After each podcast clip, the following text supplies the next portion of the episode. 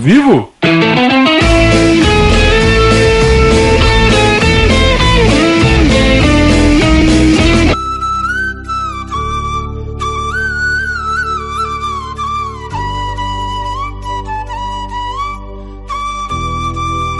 Saudações ao Viverdes a todos.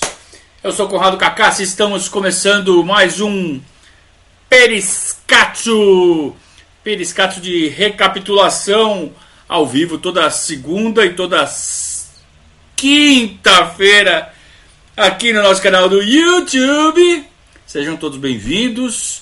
Você que ainda não conhece, está chegando pela primeira vez, deixe seu joinha, clique lá no sininho para ser notificado sempre que a gente começar uma nova transmissão, já pensando em futebol do presente. As coisas já estão acontecendo, já tem data mais ou menos marcada, que é começo de agosto. Então temos aí quatro ou cinco semanas para começar o Campeonato Brasileiro, ao que tudo indica, ainda não está confirmado. Mas uh, ainda tem que resolver data de Libertadores e de Campeonato Paulista, sei lá o que esses caras vão fazer da vida deles.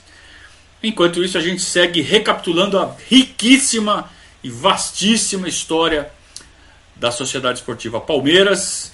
Um prazer muito grande relembrar, mesmo que a história não seja lá tão, uh, tão feliz, né?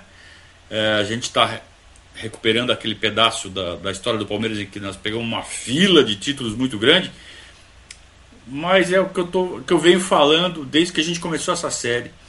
Embora os resultados não sejam o que a gente gostaria que tivesse acontecido, a forma como tudo aconteceu foi o que fez o 12 de junho de 93 ser tão gigantesco, ser tão épico, e toda vez que me perguntam, você trocava o 12 de junho de 93 por ganhar uns dois, três títulos na década de 80? Não, não trocava. Valeu a pena. Tudo do jeito que aconteceu, tudo como foi construído, né? Pelo próprio Palmeiras. E hoje a gente vai ver que o Palmeiras é um dos maiores culpados. Né? A gente foi roubado, teve uma série de, de fatores, mas o maior culpado de tudo é realmente o Palmeiras, mas que no final acabou sendo uma coisa que recompensou é, de uma forma que a gente nunca poderia imaginar. E a gente segue então contando essa história, relembrando desta vez o ano de 1985. Estamos entrando no nono ano de fila. Tivemos é, anos em que a gente chegou pertinho, como em 78, como em 83, mesmo em 84, onde a gente acabou sendo muito vítima de uma tramóia horrenda. É, tivemos outros anos é, que a gente prefere preferia que não tivesse nem acontecido, né? Esses eu não, esses eu não queria, realmente. 80, 81 e 82 foi tétrico, foi o fundo do poço, foi muito vergonhoso. Mas são coisas que acontecem com todo clube grande, né? do mundo, não só do Brasil. Tem períodos realmente que nada dá certo e foi o que aconteceu naqueles anos. Por incompetência, por uma série de fatores. Uh, mas em 85 o Palmeiras, uh, que tinha ameaçado né, fazer um, uma, uma volta, né, recuperar o prestígio, fazer grandes campanhas, o Palmeiras volta a dar vexame. Não, che não chega a, a ficar é, entre os últimos do Campeonato Paulista. Não chega a esse extremo. Mas é um time muito pouco competitivo. É verdade que também sofreu com um fator externo que a gente vai comentar aqui ainda durante o, o o nosso nossa recapitulação de hoje. Mas o que pega mesmo e o que vai ficar para sempre na nossa memória é a grande parmerada do final do ano. Aquela que tudo parecia que ia dar errado, de repente parece que tudo vai dar certo e acaba tudo dando errado. Vamos lá, vamos em frente. Um grande abraço para meus amigos que já estão participando no nosso chat. O Marcos Carçado. O Marcos Carçado ele tem bordão. Vocês já devem ter reparado, né? Ele é bordão. É, o Periscatio é tão diferente que até os caras que assistem fazem bordão. É, o Marcos Carçado tem bordão. Um grande abraço. E o Neme, que também tá sempre aqui toda semana, né? Às vezes ele chega no finalzinho, às vezes ele chega no começo, como foi agora. E ele já tá lembrando da parmerada. Calma, que é só no fim do ano. Vamos chegar lá. Então vamos começar com mais um desastre da década de 80. Vamos relembrar o que acontece no final do ano anterior, no final de 84.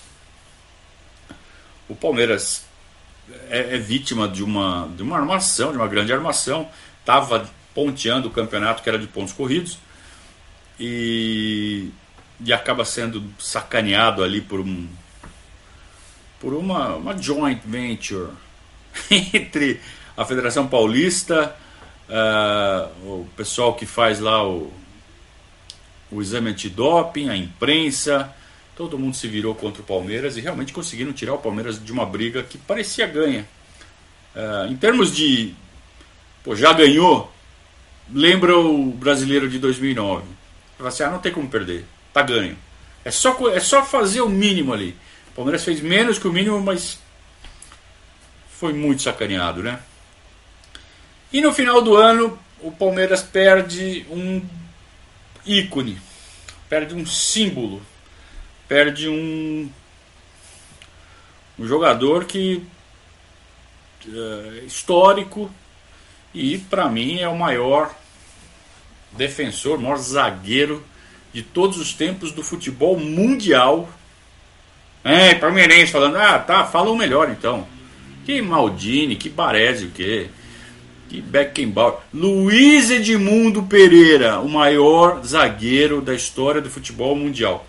Tudo bem, ele já tinha lá os seus 35 para 36 anos. Mas dava um caldo ainda o Luizão, viu? E a diretoria do Palmeiras resolve dispensá-lo, né?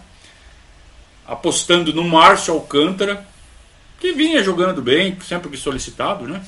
Ele que já estava entrando no seu terceiro ano de Palmeiras.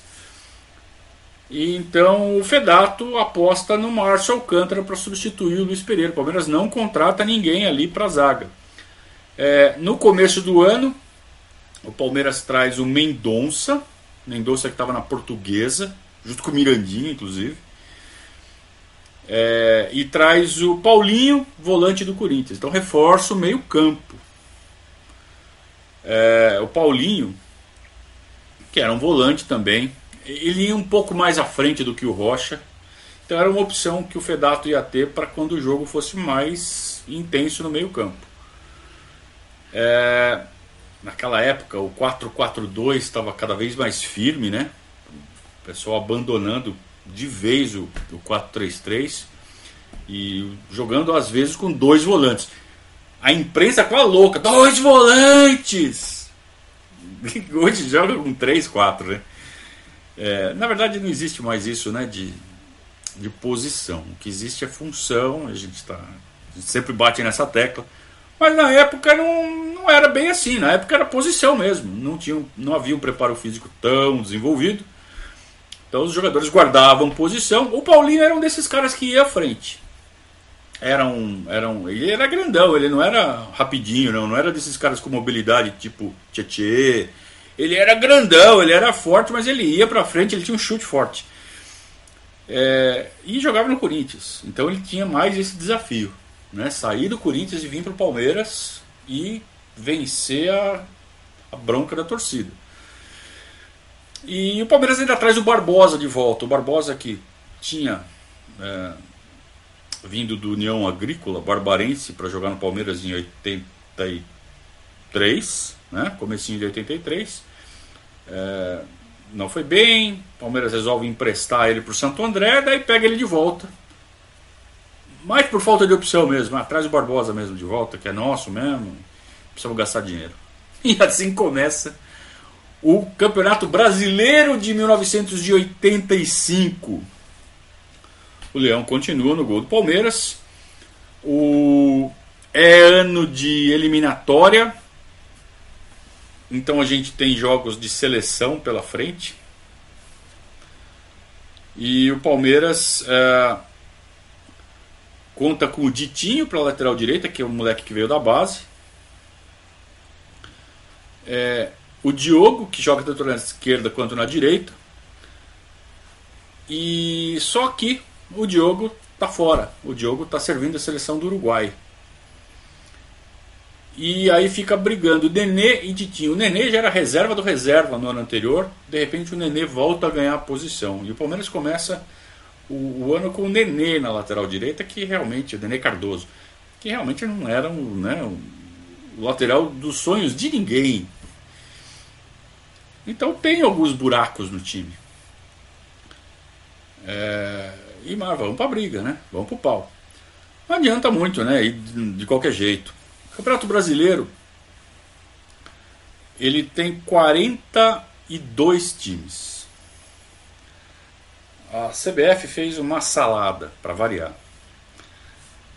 Esses 42, eles eram dois grupos fortes e dois grupos fracos. Dois grupos fortes com 10 cada um, dois grupos fracos com 11 cada um. 42. O grupo, os grupos fortes, grupo A e B, eles jogavam um contra o outro. Então o time do time do grupo A jogava contra o time do grupo B, os fortes.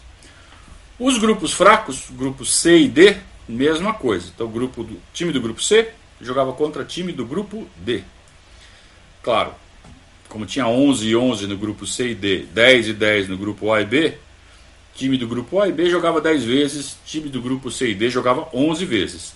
Ao final desta primeira fase, o primeiro turno, é, você pegava o campeão do primeiro turno é, e já classificava para a fase final, para a terceira fase, né? Terceiro turno, terceira fase. É, aí você tem o segundo turno, acontece a mesma coisa. Então, mais 10 ou 11 jogos, depende do grupo onde você está. Ao final desse segundo turno, que zera a pontuação, o campeão do segundo turno também vai para essa fase final. Nós temos quatro grupos. Então nós temos campeão do primeiro, campeão do segundo, de quatro grupos. Então já são oito times. E aí cada grupo vai classificar ainda mais dois por índice técnico. Uh, então são mais dois de cada grupo, desde que não sejam os campeões, né? Os mais bem classificados, somando o primeiro e o segundo turnos, que não tenham sido campeões, também avançam. Então a gente vai ter 16 clubes na terceira fase. Esses 16 clubes vão ser divididos em quatro grupos de quatro. Então são quatro quadrangulares ali. Faz aquela aquele campeonatinho de seis jogos, né? E de volta, turno e retorno. Campeão de cada grupo vai para semifinal, semifinal e final. Tá? Basicamente é essa a regra. Então qual o objetivo do Palmeiras? Ou ganhar o primeiro turno, ou ganhar o segundo turno, ou ficar entre os quatro melhores, porque fatalmente quem ganha um turno acaba ficando em quarto, pelo menos, né? É, ou ficar pelo menos em quarto na classificação geral do grupo. Lembrando que são 10 jogos na ida e 10 jogos na volta. Tem uma chance de ganhar o turno fazendo 10 jogos, uma chance de ganhar o segundo turno ganha, é, disputando mais 10 jogos. Só que não acontece nada disso. Com esse time fraco do Palmeiras, o Palmeiras fica em sétimo lugar no primeiro turno, sob o comando do Fedato. É, então o Palmeiras começa perdendo do Bahia lá na Bahia. É, a campanha do Palmeiras é a seguinte. Vai, vamos falar dos primeiros sete jogos. O Palmeiras ganha três, empata duas e perde duas. Perde do Flamengo, empata com o São Paulo, ganha da Portuguesa, ganha do Cruzeiro. Esse jogo do Cruzeiro foi um bom jogo. É, mas empata com o Vasco. Até então o Palmeiras estava sem o Mário Sérgio. O Mário Sérgio ainda estava tinha pego suspensão, ainda resquício daquele negócio do ano passado, e só volta no sétimo, sétimo jogo contra o Vasco. É, a essa altura, o Palmeiras já está com uma situação bem complicada para ganhar o turno, mas pô, tem que continuar acumulando ponto, porque pode pegar vaga por índice técnico. É, e ainda estamos com o Fedato. O Palmeiras empata em casa com o Vasco. Aí começa uma sequência. O Palmeiras perde o Internacional no Beira Rio. Normal, mas é derrota. O Palmeiras perde no Morumbi para o Santos.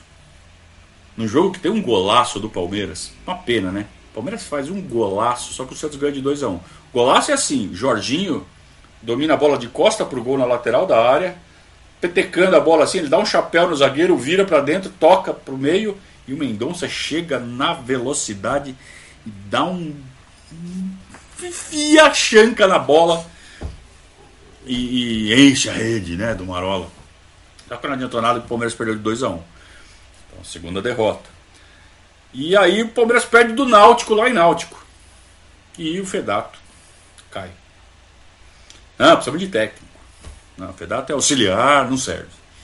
O Fedato já estava, fazia seis meses. não serve.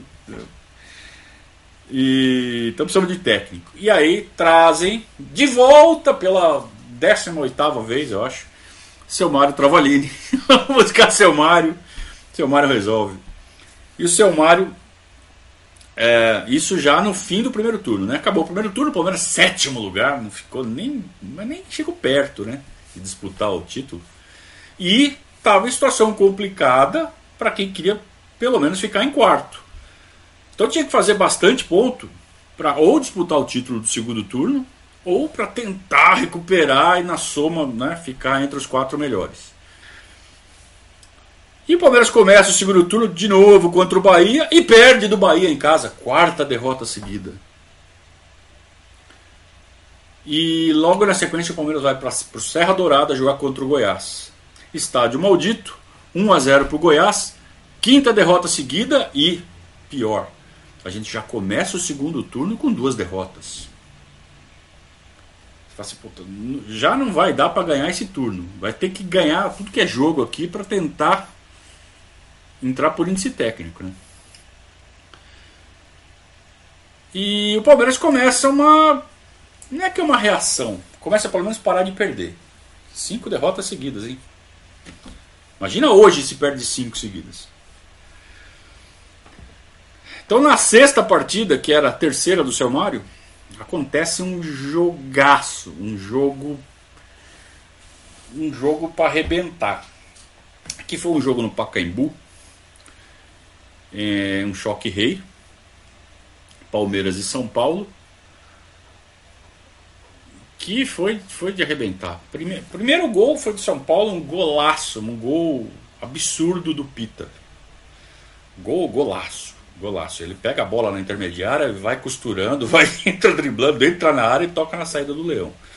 É, não tem o que falar desse gol. Puta de um golaço. É,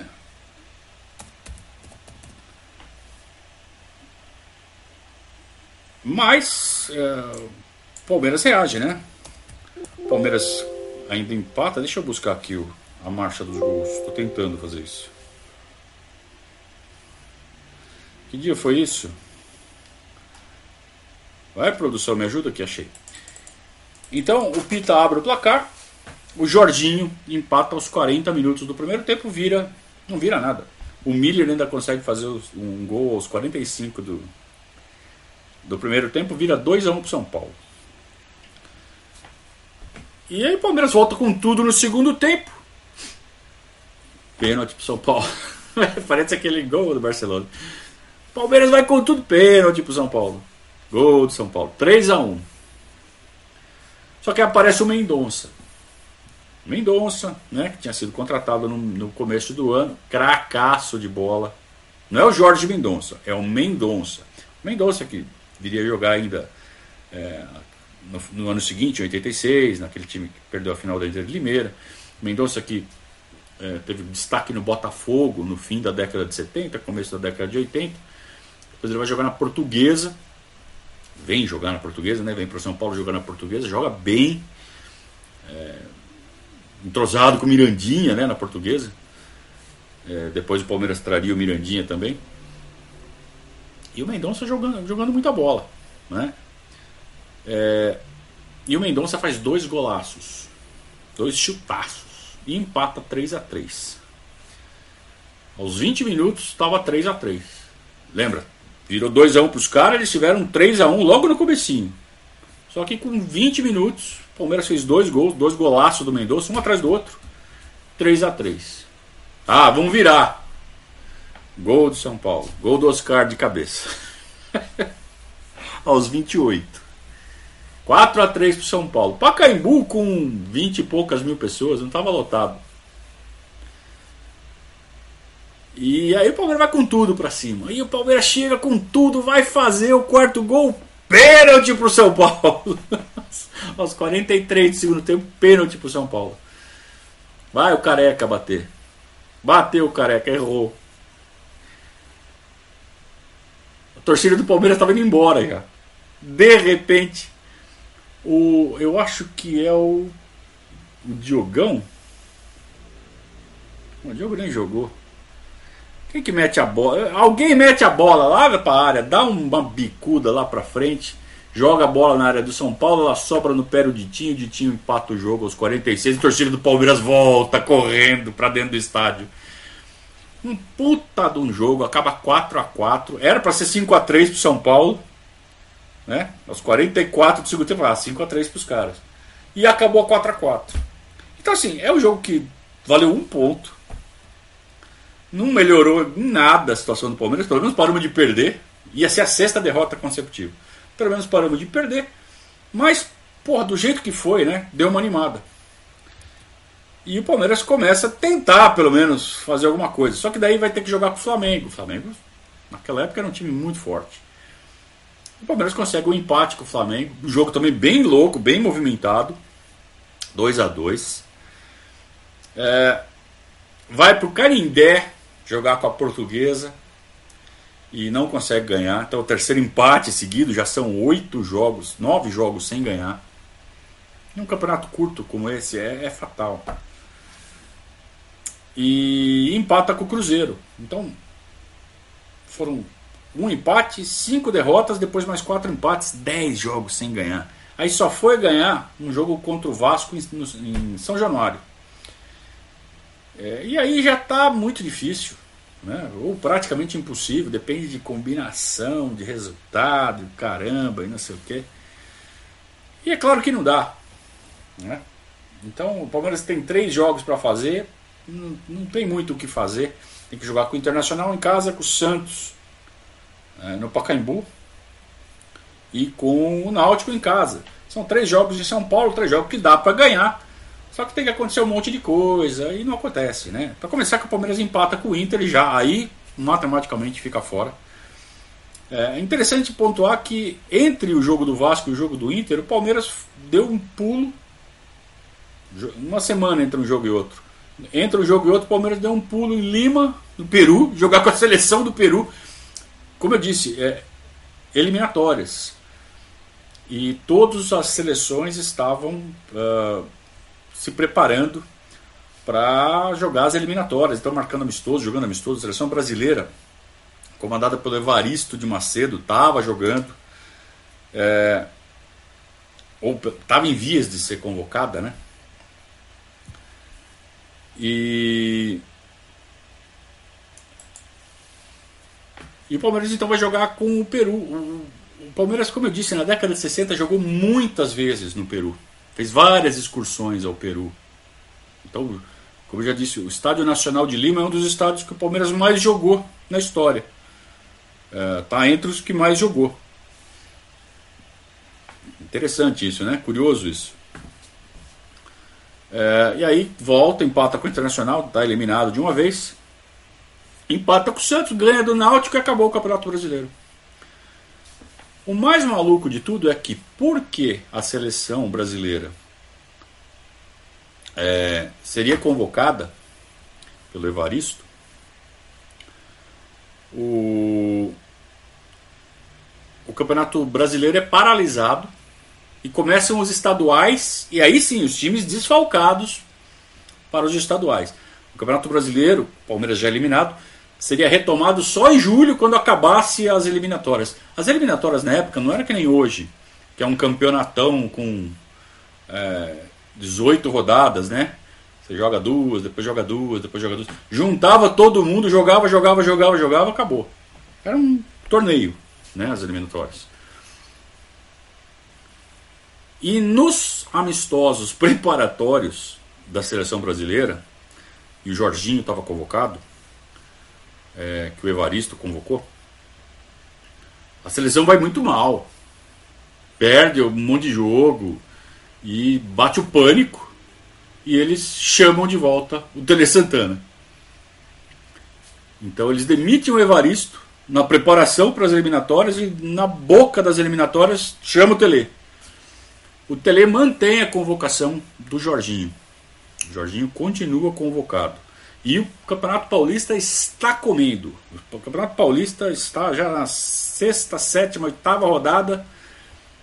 E o Jorginho, num treino na Toca da Raposa, é, jogando contra o juvenil do, do Atlético Mineiro, quebra a perna nosso craque, nosso maior craque. Tudo bem que a gente tinha o Mendonça, tinha o Mário Sérgio jogando, mas o Jorginho era um monstro, tanto que era o jogador do Palmeiras da seleção brasileira. E jogar na seleção brasileira naquela época, a concorrência era pesadíssima. E o Jorginho estava no meio do, do, das feras ali, ele tinha futebol para isso, tinha calibre para isso, só que ele quebra a perna, quebra a canela, a tíbia e o perônio. E Acabou o ano para o Jorginho. É, o Palmeiras tinha trazido de volta para jogar o Campeonato Paulista o Polozzi. O Polozzi que tinha jogado no Palmeiras até 82. Ele sai para jogar, se não me engano, no Bangu. Ele sai para jogar no Botinha de Ribeirão. Depois ele vai para o Bangu emprestado, sempre emprestado. E aí volta pro Palmeiras de 85 para fazer alguns jogos ali, depois acaba saindo de uma vez. E o Palmeiras dispensa o Nenê, cara. Dispensa o Nenê. Não dá, não dá, o Nenê não dá. Vai jogar o Ditinho. E esperando o Diogão voltar da seleção do Uruguai. É, o Palmeiras dispensa o Gilcimar, ponta, né, que tinha vindo do América, do Rio. E a grande contratação do Palmeiras para o campeonato paulista é o ponta esquerda do Cruzeiro, chamado Joãozinho. Um ponta histórico, né? um ponta é, mítico no time do Cruzeiro. Ele já devia ter seus 30 anos quando veio para o Palmeiras, mas um cara que, quando era moleque, titular no Cruzeiro desde moleque, desde quando tinha 20, 22, 23 anos. Ponta esquerda. E foi dele o gol do título da Libertadores do Cruzeiro. Segundo me lembrou o nosso grande Douglas. Ó, oh, fala que o Joãozinho fez o título do gol do, da Libertadores, o gol do, do título da Libertadores. Joãozinho.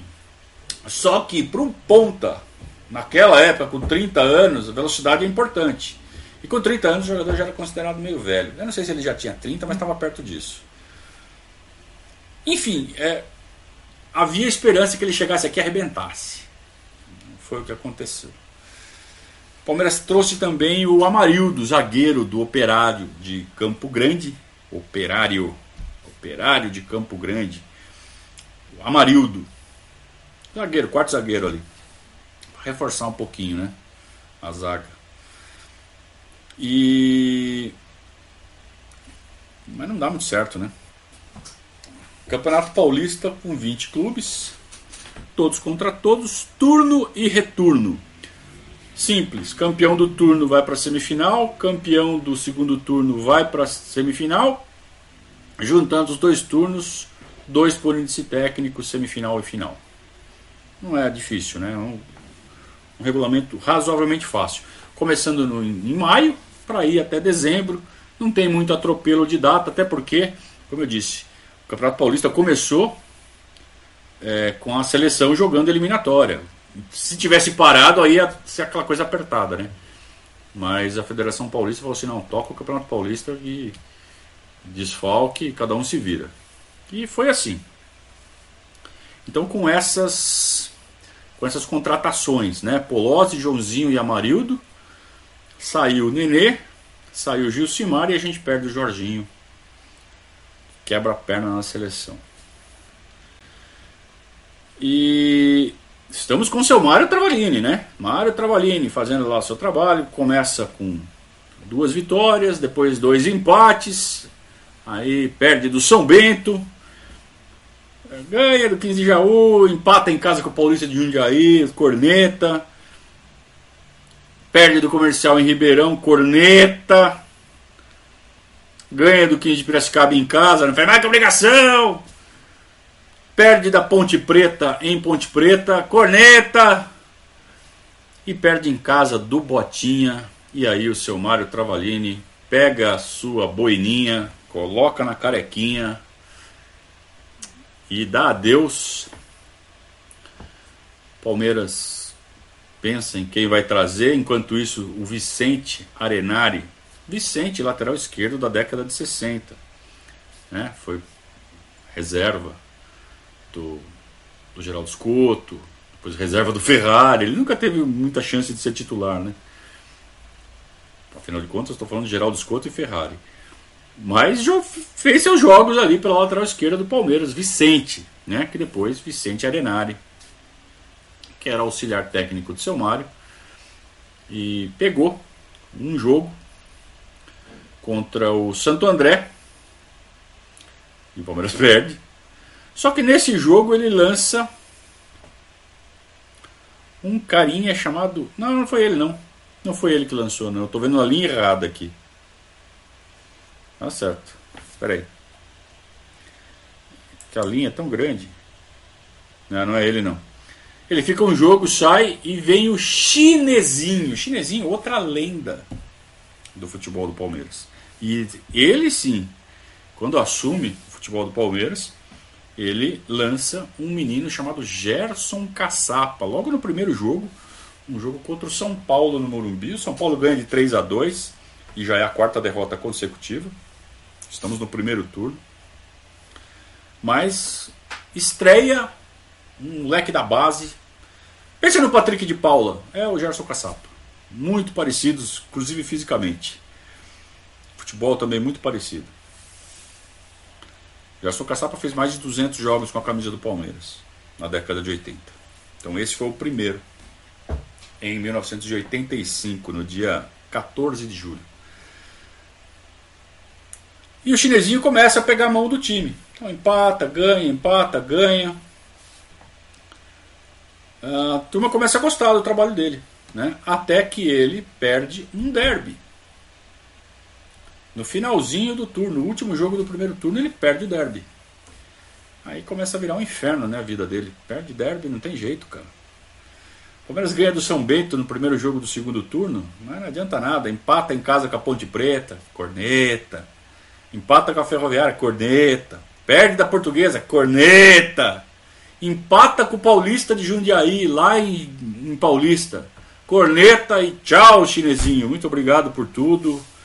Você, como jogador, foi um monstro, mas como técnico, esses 14 jogos não deu certo. Deu tempo do chinesinho lançar outro moleque da base, chamado Edu Manga. O Edu Manga, ele começa o segundo turno, ele entra no time no segundo turno e devagarzinho vai ganhando espaço e o time começa a ficar diferente com a, com a presença dele. Nós já trocamos de técnico três vezes, né? A gente começa com o Fedato, depois vem o seu Mário, depois vem o Chinesinho. E ele não tem mais técnico para contratar, cara. Põe aí o o Vicente Arenari de novo e vamos que vamos. E a missão do seu Vicente é fazer o Palmeiras pelo menos chegar em quarto lugar. O Palmeiras terminou em 12 lugar no primeiro turno. Tinha que remar, tinha que correr. e já não tinha tido muito bons resultados nas primeiras rodadas do segundo turno, precisava de pontos. O São Vicente começa ganhando uma partida da Inter Limeira, empata fora com o Guarani, que é considerado um bom resultado, é, empata com o Santos, empata com o Santos no Pacaembu, 0 a 0 é, só que perde do Santo André em casa, no palestra. Aí vai jogar no Mário Alves de Mendonça, que eu falo que é sempre complicado, perde. Aí a situação fica praticamente irreversível, só milagre. Precisa fazer uma sequência de resultado. É, faltando ainda 4, 8, 9 jogos. Mas lembrando que a vitória vale só dois pontos. É, então tem que ganhar todos, ou quase todos. Vai, dos 18 pontos, precisava fazer pelo menos 15 para né, chegar bem ali no final. E o primeiro jogo dessa sequência é o Corinthians. O Palmeiras pega o Corinthians, enfia 3 a 0. É isso que era o mais louco desse time do esses times da década de 80. Capenga, cai, levanta, toma uma chapuletada, cai, ninguém dá nada, de repente vai num clássico e arrebenta. E fazia a gente ficar louco. Isso acontecia todo ano. Então pegava o Corinthians 3 a 0 no Corinthians. Mais legal, com dois gols do Barbosa. O Palmeiras tinha trazido para o começo do segundo turno o maior centroavante da história de Minas Gerais, chamado Reinaldo. Reinaldo estava com 28 anos. Único clube da carreira dele é Atlético Mineiro, rei. Não é porque Reinaldo, ele era rei, rei mesmo. Fazia gol. E olha, um dos maiores centroavantes que eu já vi jogar na vida, viu? Enquanto tinha joelho, um puta um centroavante fazedor de gol, mas fazedor assim, cachoeira de gol. Bola com ele dentro da área era gol. Cara impressionante. Mas apanhava demais. Numa época que uh, o juiz deixava bater à vontade. Ainda mais time mineiro, quando vinha jogar com time carioca e paulista, deixava mesmo. Ele apanhava. E arrebentou o joelho.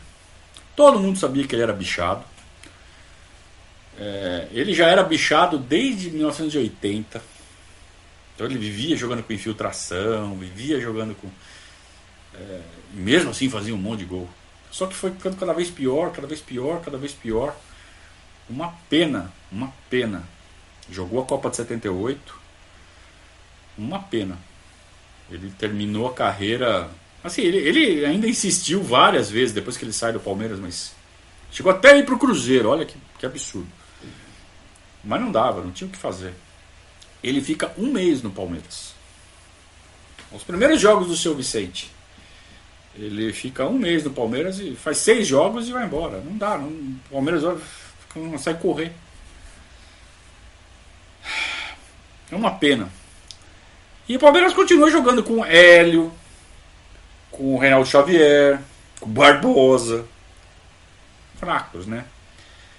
Não é à toa que não, não tem nem chance assim de competir a sério. Mas aí enfia três no Corinthians. Cara. Porra, agora vai. Ganha de 2 a 0 do Marília.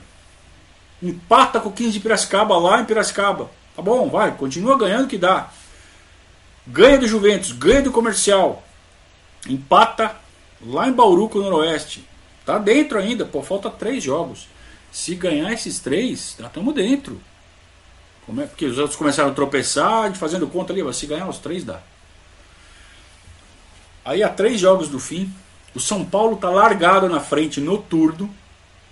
O São Paulo chega na a três rodadas do fim, só precisa de mais um ponto para ser campeão do turno. E a rodada seguinte é justo contra nós. No Morumbi. Manda o nosso, mas o jogo é no Morumbi.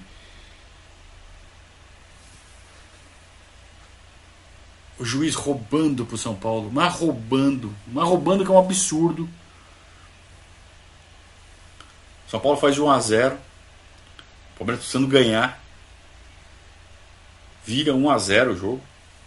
No segundo tempo, o Paulinho, volante, bate uma falta lá do meio da praça. Ela desvia, bate na bunda do Fonseca, acho que era o lateral direito, acho que foi o Fonseca. E desvia e engana o Gilmar. O goleiro do São Paulo era o Gilmar. Esse Gilmar que hoje é, é empresário, que foi terceiro goleiro, segundo, terceiro goleiro na Copa de 94, né? Veio do Internacional. Era o Gilmar, goleiro do São Paulo. A bola bate na bunda do zagueiro, acho que era o Fonseca. Lateral direito Fonseca. E sai do Gilmar. Palmeiras empata o jogo. E aos 43 do segundo tempo, o Hélio, rápido, ele faz a jogada. É, puta, ele era muito rápido, né? O Hélio. O Hélio, pai do Bernardo. E o Palmeiras vira o jogo. Aos 43 do segundo tempo. O São Paulo, na rodada seguinte, conseguiu o resultado que precisava e foi campeão do turno. Mas o Palmeiras voltou pro jogo. Aí, jogo seguinte contra o Botinha, lá em Botinha. Precisa ganhar. O Palmeiras não consegue ganhar. Palmeiras não consegue ganhar, fica no empate 1 a 1 Puta, daí a gente olha a tabela e fala: ah, não, só por um pontinho, cara. Ainda dá, ainda dá. Só que o que, que precisa acontecer? Precisa o Corinthians perder do comercial de Ribeirão, lá em comercial, lá no Palma Travassos. E esse jogo era o jogo da, do domingo de manhã, já tinha jogo 11 da manhã naquela época. Então o Corinthians ia jogar às 11 da manhã, se ganhasse do comercial, e o comercial ali, na zona de rebaixamento. Então se o Corinthians ganha do comercial, já era. Agora, precisava o Corinthians perder do comercial, se perdesse, aí o Palmeiras tinha que ganhar às quatro da tarde no palestra do 15 de Jaú. Vocês já sabem o que vai acontecer. A gente liga a TV ali só por ligar, né? Pra assistir o jogo do Corinthians de manhã, secar os caras. E eu tava em Sorocaba, eu morava em Sorocaba ainda na época, né? Era moleque, tinha 14 anos. E seca o Corinthians, seca o Corinthians. Gol do comercial. Gol do Manguinha. Mas não é possível. Os caras vão perder. E um bombardeio do Corinthians. E os caras tentam fazer gol de tudo que é jeito. A bola do Waiter. Dá 10 para 1, o juiz acaba o jogo. Não sei como inventou três pênaltis pro Corinthians. O Corinthians perdeu do comercial. Dizem os meus amigos que já moravam aqui em São Paulo que foi uma correria suspende o macarrão, guarda para depois, põe aí no tapaué, porque agora estamos indo pro estádio comer pernil. E foi uma correria, todo mundo voou pro palestra. Ia no jogo, né? O Corinthians vai ganhar, acabou, já era, foda-se. Todo mundo foi pro palestra. Caiu uma tempestade, um vendaval, uma chuva e o palestra lotado. O Palmeiras jogando de branco, 15 de Jaú jogando de verde. E começa o jogo. E o Palmeiras faz 1 a 0 logo cedo. Vou pegar até a marcha dos gols aqui, que é importante também. O Palmeiras faz 1 a 0 aos cedo, cedo, rapidinho. 24 minutos já estava 1 a 0, a gente já estava com o resultado. Porque a gente estava na cabeça falando, puta, vai ser aquele jogo sofrido, nós vamos fazer o um gol só aos 40 do segundo tempo. Nada. 24 já estava 1 a 0. Aí começa as parmeiradas. Só entregada. Tudo bem, o gramado estava pesado, tava uma puta chuva, mas só parmeirada. Então, o 15 Jaú empata aos 28, 4 minutos depois. A gente precisava do gol. Voltamos a precisar de um gol. Mas tudo bem, estamos no primeiro tempo. A gente já estava esperando o sofrimento. Acaba o primeiro tempo. Precisamos de um gol. Só precisamos de um gol. Tudo que a gente precisa de um golzinho contra o 15 de Jaú. Começa o segundo tempo. Cagada da defesa É, o Leão tenta sair jogando, dá a bola no pé do, do cara do 15 de Jaú, o cara chuta de longe. De longe, de longe. Dá pro Leão pegar. Aliás, ele tava na bola, só que ela bate no Amarildo, tira o Leão da jogada. E a bola entra no gol. Com 13 do segundo tempo, agora nós precisamos de dois. Meu Deus do céu. Não vai dar. E aí o Palmeiras vai com tudo pra cima. E bola na área do 15 Jaú e é pênalti pro Palmeiras. Ah, agora vai. Agora vai. Vai o Wagner Bacharel bater. Wagner Bacharel não erra. E ele não errou, ele fez. Com 17 minutos estava 2 a 2 a gente só precisava de novo de um golzinho e a torcida. Ah! Agora vai. O Jaú vai tremer, não vai aguentar. E o Palmeiras martelo, martelo, martela. Aí o de Jaú só de bicuda pra, pra frente, só tirando a bola, sabe? Nem querendo atacar. Aí numa dessas bicudas a bola cai na área do Palmeiras. O Diogão vai tentar cabecear, ele cabeceia a bola para baixo, parecia o Leandro Almeida. Ele cabeceia para baixo, ela morre na poça, fica livre, o cara do 15 de Jaú chega batendo, Felício, lateral esquerdo. Né? X. Ela bate, ela passa por baixo das pernas do Diogo. E entra. 32 de segundo tempo, gente precisava de dois gols. Aí a perna dos jogadores do Palmeiras passou a pesar 200 quilos cada uma. E nem, nem atacou mais. Ela precisava de dois gols e o Palmeiras foi eliminado pelo 15 de Jaú, inaugurando uma série de parmeiradas que ainda aconteceria até 1992. Mas essa foi demais. Essa foi icônica perder em casa do 15 de Jaú, dependendo só de si, depois de depois está morto no campeonato. Aí começa uma reação mais ou menos, ainda tropeça um monte, né? Tinha acabado de tropeçar com o Botafogo, tivesse ganho do Botafogo, o empate estava bom. Mas aí quando parecia que tudo ia dar errado, de repente parecia que tudo ia dar certo e no final dava errado. Era, era muito judiado como a gente sofria. Parecia que tinha alguém, sabe, mexendo as cordinhas e, e rindo da nossa cara, judiando mesmo, sabe, fazendo a gente acreditar, fazendo a gente desacreditar, depois acredita de novo, depois desacredita. É igual aquele jogo com São Paulo. Né? Todo mundo indo embora, de repente faz um gol no final, todo mundo volta para o estádio. Era só para iludir a gente. Como foi sofrido, como doeu mas como doeu aquilo? Quem foi para a semifinal foi a Ferroviária. Aí na semifinal, São Paulo pegou alguém ali, a Ferroviária pegou a Portuguesa, do Luiz Pereira. Luiz Pereira que foi dispensado do Palmeiras e foi para a Portuguesa. Estava jogando a final do Campeonato Paulista. Quase que a Portuguesa ganha. Portuguesa que tinha do Marangon. É, acho que o Jorginho Cantinflas já estava jogando. Tava, tava sim.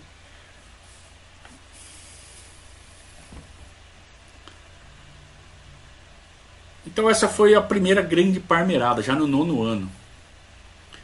Vocês vão ver que a partir de agora o Palmeiras, em várias oportunidades, vai chegar perto, tem tudo para conseguir e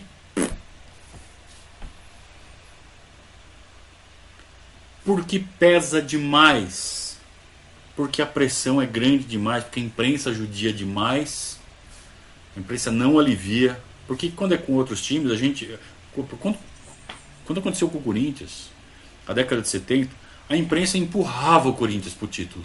Vai, vai, vai. Com a gente não, com a gente a, a imprensa se pendurava na gente e puxava a gente para baixo. Era impressionante. E a nossa torcida comprava isso. E em vez de ficar ao lado dos jogadores, é uma panela de pressão o tempo todo. Vai, vocês têm que ganhar, seus filhos da puta. E não ganhava. E não ganhava. Então a gente vai ver várias, sabe, Parmeirada. É porque a pressão é muito grande, porque o jogador não aguenta. Jogador que é bom, jogador que em outro clube rende, jogador que em outro clube, por mais que tenha pressão, consegue jogar. Aqui é diferente. Aqui é mais difícil, mais complicado. E o resultado disso foi um sofrimento de 16 anos que por sua vez teve sua recompensa. Então, essa essa é icônica. Essa de 85, essa do 15 de Jaú, é meio que se tiver que tirar uma foto, que foi a fila? Se tiver que resumir num jogo, foi esse do 15 de Jaú. Não foi nem o da Inter de Limeira. Foi esse do 15 de Jaú. Foi sofrido demais e foi assim, como eu disse, parecia que tinha alguém mexendo as cordinhas e brincando com o nosso sentimento. É para poucos, era para poucos ser palmeirense na década de 80, meus amigos. Vamos lá. Meu amigo Newton diz que até hoje se lembra de ouvir no rádio essa parmeirada. Meu Deus, meu Deus, Newton. Que coisa, não? Rogério Dalmaso está aqui fazendo um, também um apoio aqui ao nosso, nosso esforço. Muito obrigado. O Fred está perguntando se o seu Mário Travalini era o candinho do Palmeiras. Não, não, não. não. não, não. Diferente. É, eu acho que você falou de ser o candinho no sentido de ele ir e voltar várias vezes. Não, não, não. Não era bem assim. O seu Mário, o Candinho, ele, ele só funcionou na portuguesa e um pouco no Juventus. Né? O Candinho treinou vários clubes, inclusive treinou Santos, treinou Flamengo. Você já sabia que o Candinho foi técnico do Flamengo? É, os, e, mas ele só, só fez bons trabalhos na portuguesa e no Juventus. São times do tamanho dele, né? Do Candinho. Seu Mário não, seu Mário foi campeão em vários clubes grandes. Seu Mário era técnico de time grande, então ele foi campeão no São Paulo, foi campeão no Corinthians, foi campeão no Fluminense. Então acho que não dá para comparar os dois não. Vamos lá, vamos lá.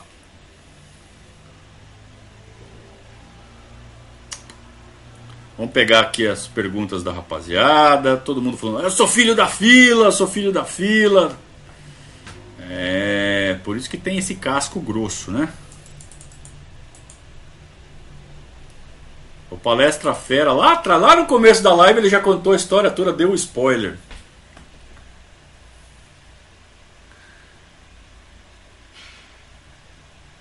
Muito bem.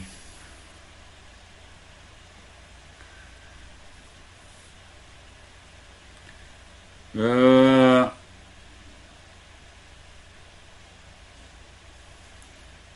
A Ana Clara está falando que o seu Mário Travalini foi um dos fundadores da TUP. É verdade. É verdade. Eu ouvi dele isso. Tive a chance de conversar com o seu Mário lá no clube, lá no Palmeiras. Um churrasco lá que o pessoal fez. Engraçado. É, era, um, era um churrasco de chapa política, né? E chamaram o seu Mário Travalini meio como uma forma de atração, né? Ah, oh, o seu Mário Travalini vai estar tá lá e tal. Começou o churrasco, todo mundo bebendo, todo mundo comendo carne. E o seu Mário, coitadinho, o seu Mário quietinho numa mesa, sozinho. E eu cheguei, a primeira coisa que eu vi foi essa cena. Todo mundo enchendo a cara, comendo carne, comendo os espetinhos ali. E o seu Mário estava ali, ali com a boininha ali, quietinho, no cantinho, sozinho. Falei, vocês estão tudo loucos, vocês tinham que estar tudo em volta desse homem aqui, rapaz. Eu sentei com ele, comecei a bater papo com ele, comecei a aprender com ele um pouco, né? E uma delícia. Tive a chance de conversar com o Somário Travalini por um, algum tempo e conhecer um pouco mais das histórias dele. Eu nem sabia que ele tinha treinado no Fluminense. Né? Foi nesse dia que eu soube. Depois eu fui pesquisar e ele foi campeão pelo Fluminense. É, muito bem. O André tá falando que um dos jogos mais lembrados de 85 foi esse 4 a 4 com o São Paulo, mas não é à toa, né? Foi um puta de um jogaço. Um puta de um jogaço. O Leandro está lembrando que o Mendonça morreu há pouco tempo, é verdade. Mendonça, mais um que tinha problema de alcoolismo, né? O cara que não segurou a onda depois que parou de jogar, começou a abusar da marvada. É, é um problema muito sério, né? Que afeta muita gente, principalmente jogador de futebol. O jogador de futebol tem esse problema, né? De sair dos holofotes e não saber direito como lidar. A Ana tá falando que foi o Rocha que bateu a falta, a falta que foi na área né, do Ditinho. Boa, Ana, obrigado. Foi mesmo.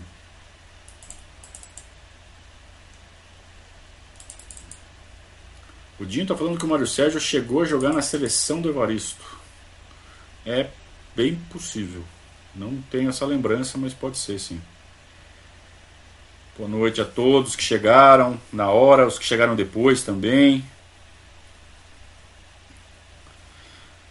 O Rogério está falando a mesma coisa que eu falei aqui agora há pouquinho, né? Ele falou antes que o São Paulo já está há oito anos na fila. Se for descontar esses, aquela sul-americana que eles ganharam no vestiário, eles já estão a 12. E a imprensa não faz nada. Não tem um décimo da pressão que eles faziam em cima da gente pela fila. Você não ouve a palavra fila na boca da imprensa falando do São Paulo. Mesmo contando essa Sul-Americana, eles estão há oito anos, já é fila. É o que o Palmeiras estava em 85.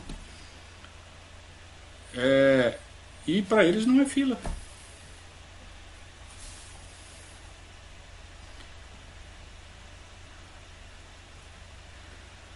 O Marcos concorda com a comparação do Caçapa com o Patrick de Paula, muito bem. O Fred lembra do Reinaldo, que era um cracaço. O Marcos compara ele com o Romário, guardando as proporções. Olha que as proporções não são lá muito diferentes, não, viu? Também era um cara de colocação na área, um puta de um finalizador. Não era muito alto, não era um cara para ganhar no, na disputa de corpo com os zagueiros. Era um cara de colocação mesmo, de oportunismo, de antever jogada, habilidoso. Era, era parecido, sim. Romário melhor. Mas o, o Reinaldo ele não fica muito atrás, não. É bem próximo. É um, era um monstro, monstro, monstro, monstro. É que jogava no Atlético Mineiro, né? Se jogasse num time do Rio ou de São Paulo, a, o tamanho dele na história, que hoje todo mundo lembraria, seria outro com certeza.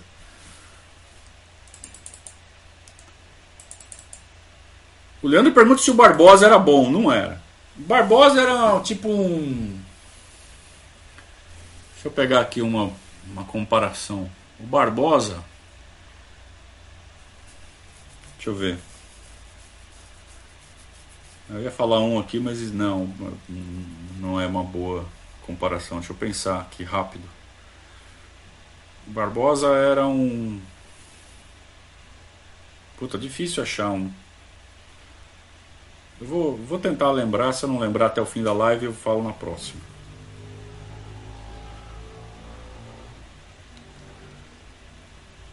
Muito bem. Todo mundo testemunhando aqui que foi mesmo uma correria no dia lá do, do 15 de Jaú. Deixaram o macarrão esfriando na mesa.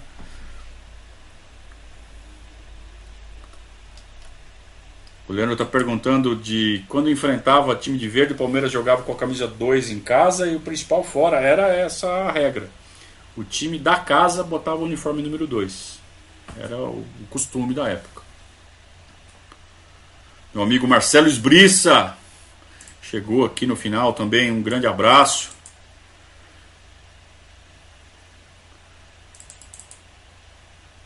O Dinho tá lembrando que o Célio, que depois veio jogar no Palmeiras, que era volante, jogou até de centroavante no Palmeiras de 87, 88. Tava na Portuguesa também nessa época, junto com, com o Mendonça e com o Mirandinha. É isso mesmo.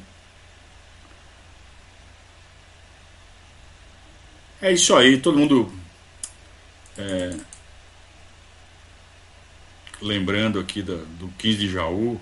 O Leandro me lembra, o Candi treinou o Palmeiras em 2005. Claro que treinou, inclusive, quando a gente mencionou o ano de 2005 aqui, a gente lembrou do Candenho, Candenho. Pelo amor de Deus. Então é isso, né, gente? Acho que deu. O Jefferson fala que é igual o Michael Leite. Eu pensei no Michael Leite, mas não, o Barbosa era melhor. Lembra que eu falei, eu pensei num cara aqui, mas não? Eu tinha pensado no Michael Leite. Não, o Barbosa era melhor que o Michael Leite. Tá? Ele era, vai, vamos lá, entre o Michael Leite e o Keno. Eu sei que tem um espaço muito grande entre o Michael Leite e o Keno. Mas pensem num ponto intermediário entre Michael Leite e Keno. É mais ou menos isso. Tipo Kelvin. Lembra do Kelvin, que jogou aqui em 2015? Mais ou menos igual o Kelvin. Era o Barbosa. Acho que foi uma boa comparação, acho. Maurílio. O Word Sidney falou que é igual o Maurílio. Eu acho que o Maurílio era melhor.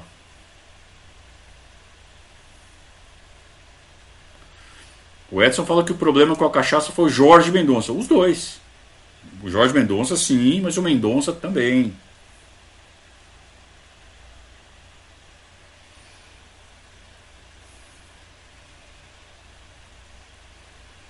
É isso. É isso mesmo. Turma, doeu essa, hein? Doeu, doeu. Eu não gosto de lembrar, mas quando a gente lembra como acabou a história, aí tá tudo certo. A gente vai continuar contando na quinta-feira o ano de 86, vocês sabem. É, a história de mexer as cordinhas, que parece que não vai, depois vai, aí no final não vai. Foi a reta final de, do Paulista de 86. Dolorido demais, dolorido demais. Paulista de 86 a gente vai contar em detalhes e foi muito louco. Muitas goleadas a favor e contra, viradas, roubos. Foi um campeonato maluco e o Palmeiras com um timaço, jogando muito. Jorginho recuperado da fratura. O Jorge, vocês viram que eu não falei no nome do Jorginho, né? Jorginho quebrou a perna em junho, só voltou em 86. É, e aí o Palmeiras forma um timaço. O Edu Manga entra para valer no time, sabe? Pega, né? Pega corpo, vira jogador. Caçapa também, o Mendonça jogando muito. O Palmeiras contrata o Mirandinha, contrata o Éder, contrata o Edmar. Olha, vira um timaço com tudo para ser campeão. Aí tem mais uma parmeirada. Tudo isso na quinta-feira, hein? Não percam. Muito obrigado a todos por estarmos juntos. Até quinta-feira com mais um Periscatso, lembrando o ano de 1986. Um grande abraço a todos. Saudações ao Verdes.